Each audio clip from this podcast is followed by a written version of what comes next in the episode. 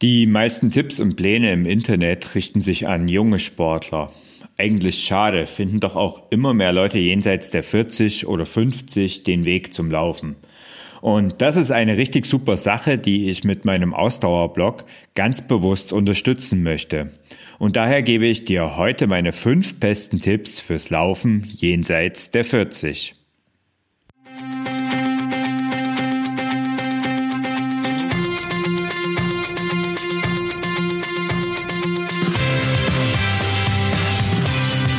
Endlich mehr Sport, der Podcast für Couch Potatoes und Gelegenheitssportler, die mehr Bewegung und Sport in ihr Leben bringen wollen.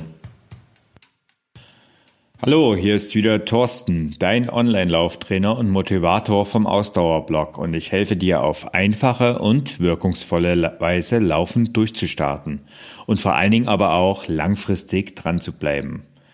Ja, auf meine letzte Podcast-Episode, da gab es besonders viel Feedback es ging dabei um das Thema langsam laufen und was euch als meine Podcast-Hörer besonders bewegt hat. Als Beispiel möchte ich mal drei Statements aus unserer Facebook-Gruppe Endlich mehr Sport mitbringen. Antje schrieb zum Beispiel, Danke nochmal an Thorsten für deine Kurse, von denen ich auch nach Jahren noch profitiere und die mich mit jedem Durchgang, den ich wiederhole, mehr Sicherheit geben, daraus meinen eigenen Stil und Rhythmus zu bauen. Für den Podcast, der mir immer wieder neue Ideen bringt, zuletzt besonders mit der Episode zum Thema langsamer laufen. Und Nicole hat zum Beispiel geschrieben, vor dem Lauf habe ich den Podcast von Thorsten zum Thema langsam laufen gehört. Und dann bin ich wirklich bewusst so gelaufen, dass ich mich gut unter, hätte unterhalten können. So waren die fünf Kilometer total entspannt und ich habe diesen Lauf richtig genossen. Tja, und Christiane schrieb, nach Thorstens Podcast bin ich diesmal wirklich langsam gelaufen und habe mich zum ersten Mal nicht abgehetzt, überfordert und ausgebrannt gefühlt.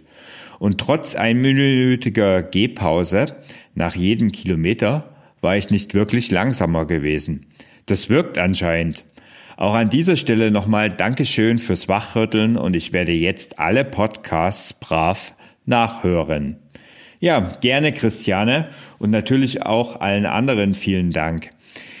Mich motivieren ja solche Feedbacks ungemein und ich freue mich auch über deine Nachricht. Sei es eben als Feedback zur Folge oder als eine Idee oder Frage, über die ich hier im Podcast noch berichten kann. Schreib mir doch also am besten eine E-Mail an info@ausdauerblog.de.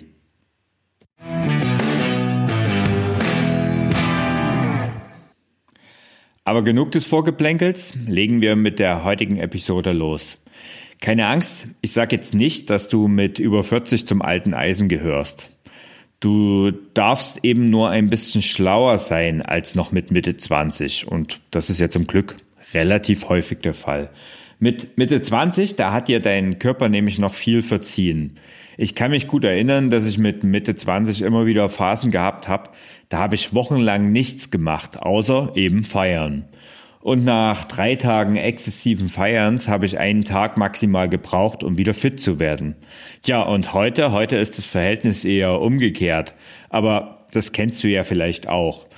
Ja, und dann gab es eben mit Mitte 20 wieder Sportphasen bei mir. Da stand ich an sechs bis sieben Tagen in der Woche auf den, auf den ganzen Tag auf dem Tennisplatz.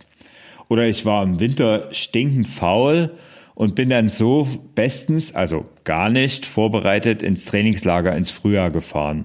Ja, mit dem Ergebnis, dass ich Muskelkater ohne Ende hatte und ständig Magnesium in mich reingeschoben habe.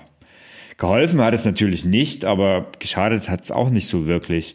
Beim Pinkeln kam das Ganze dann, Magnesium dann wieder raus und mein Körper hat mir das irgendwie auch verziehen.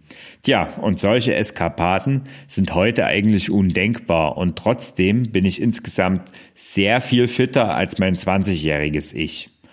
Oder anderes Beispiel, mein Lieblingsbeispiel, mein eigener Vater.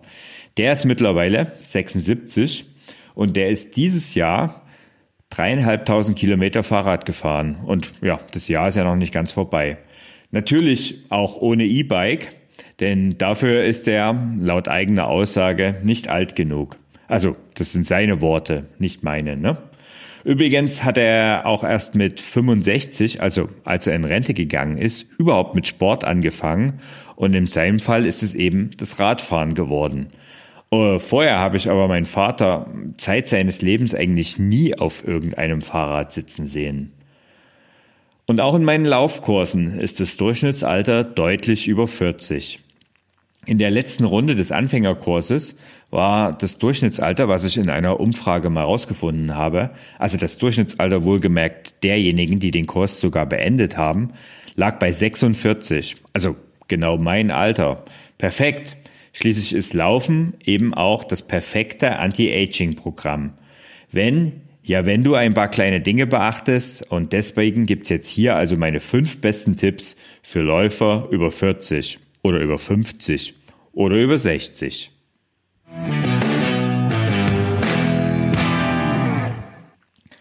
Tipp Nummer eins: Dranbleiben wird jetzt besonders belohnt. Jetzt, wenn du über 40 bist, solltest du lange Phasen des Nichtstun einfach vermeiden. Denn deine Ausdauer, die baut sich zwar langsam ab und, und das insgesamt sogar gar nicht so viel langsamer als bei jüngeren Sportlern. Das sorgt übrigens auch dafür, warum zum Beispiel im Ausdauersport viele jenseits der 40 noch richtig, richtig gute Leistungen bringen können. Tja, aber Ausdauer ist eben nicht alles. Äh, denn du brauchst, um deine Ausdauer überhaupt auf die Straße zu bringen, Muskeln. Und Muskeln bauen eben ein Vielfaches schneller ab als noch in jüngeren Jahren. Wer rastet, der rostet also. Das stimmt in dem Fall ganz besonders. Übrigens, apropos Rosten, äh, mit 40 treiben gerade noch einmal jeder zehnte deutsche Sport. Das hat eine Studie der Techniker Krankenkasse ergeben. Mit über 50 sind es sogar nur fünf Prozent. Und auch wenn die Studie schon ein paar Jahre her ist und der Trend so langsam besser wird, sind es nicht eigentlich ziemlich erschreckende Zahlen? Da braucht man sich ja dann letztlich über Zivilisationskrankheiten nicht zu wundern.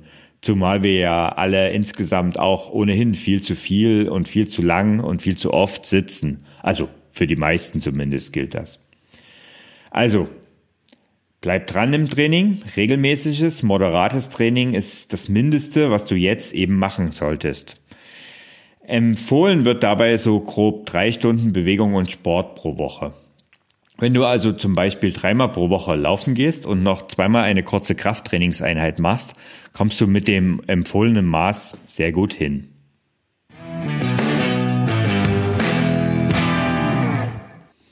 Tipp Nummer zwei lautet, Trainiere abwechslungsreich und streng dich auch mal richtig an.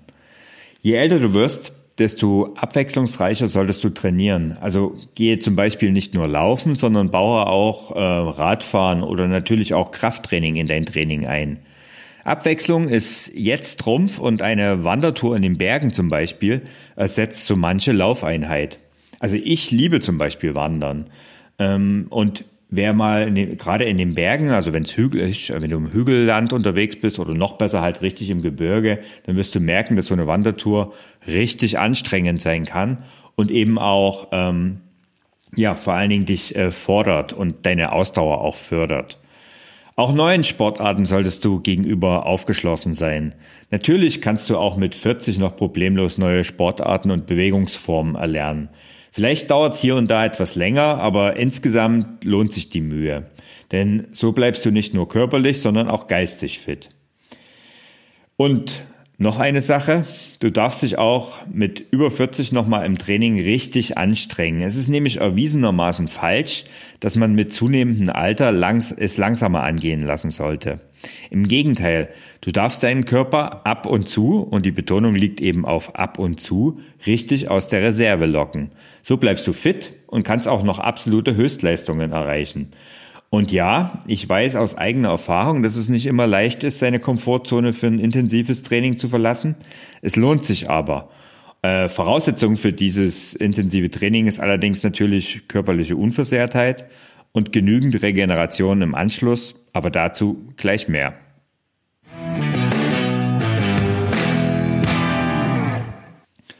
Tipp Nummer drei: Mache regelmäßig Pausen und trainiere schlau. Jenseits der 40 musst du einfach anders trainieren als mit Anfang 20. Deshalb sind vor allen Dingen Standardtrainingspläne und auch Lauftrainingspläne im Internet jetzt mit Vorsicht zu genießen.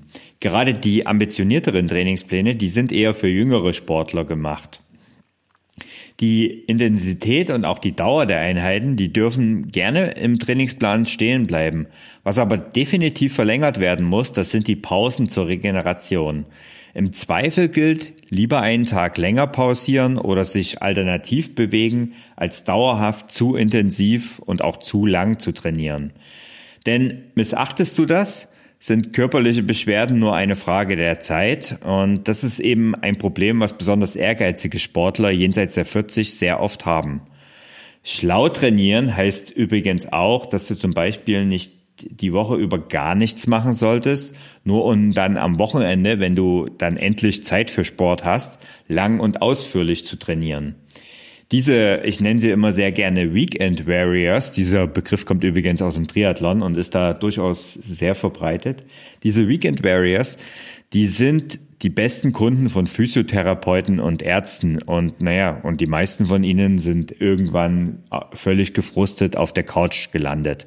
Also sei kein Weekend Warrior, sondern trainiere schlau, über die Woche verteilt und achte eben auch auf genügend Ruhepausen.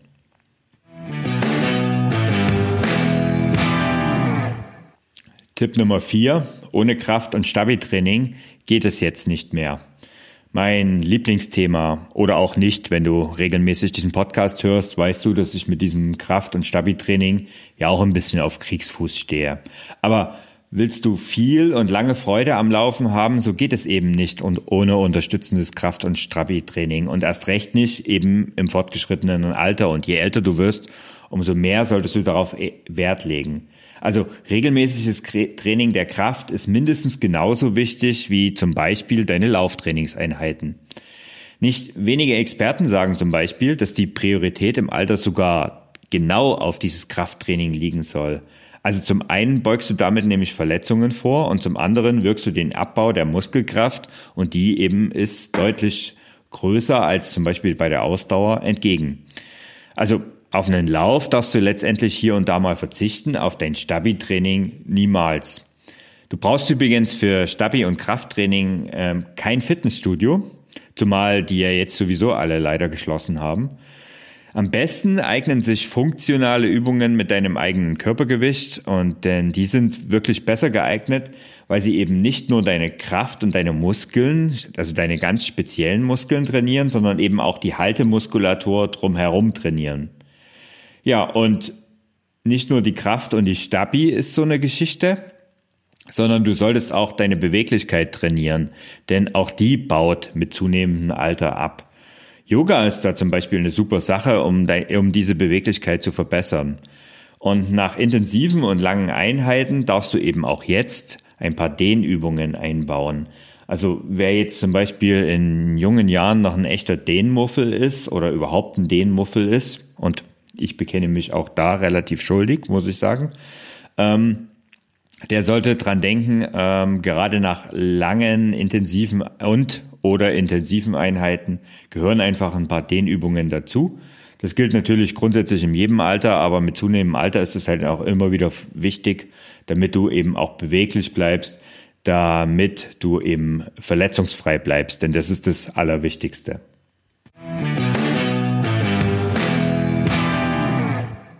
Und schließlich Tipp Nummer 5. Achtsamkeit ist wichtiger als Ehrgeiz. Keine Angst, ich hole jetzt nicht mit der großen Achtsamkeitskeule aus. Ähm, damit sollen sich andere beschäftigen. Aber letztlich ist es doch so, Gesundheit ist dein wichtigstes Gut. Das gilt natürlich für jedes Alter, aber je reifer du wirst, desto bewusster dürfte dir das eigentlich werden, oder?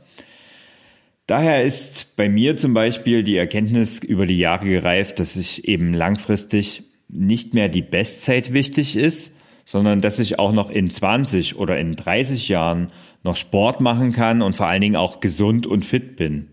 Also darf mein Ehrgeiz hier und da mal gerne ab und zu mal eine Pause machen und auch du solltest deinen Ehrgeiz keinesfalls zu Lasten deiner Gesundheit opfern. Also deine Gesundheit, eher so rum ist es richtig, deine Gesundheit nicht zu Lasten deines Ehrgeizes opfern.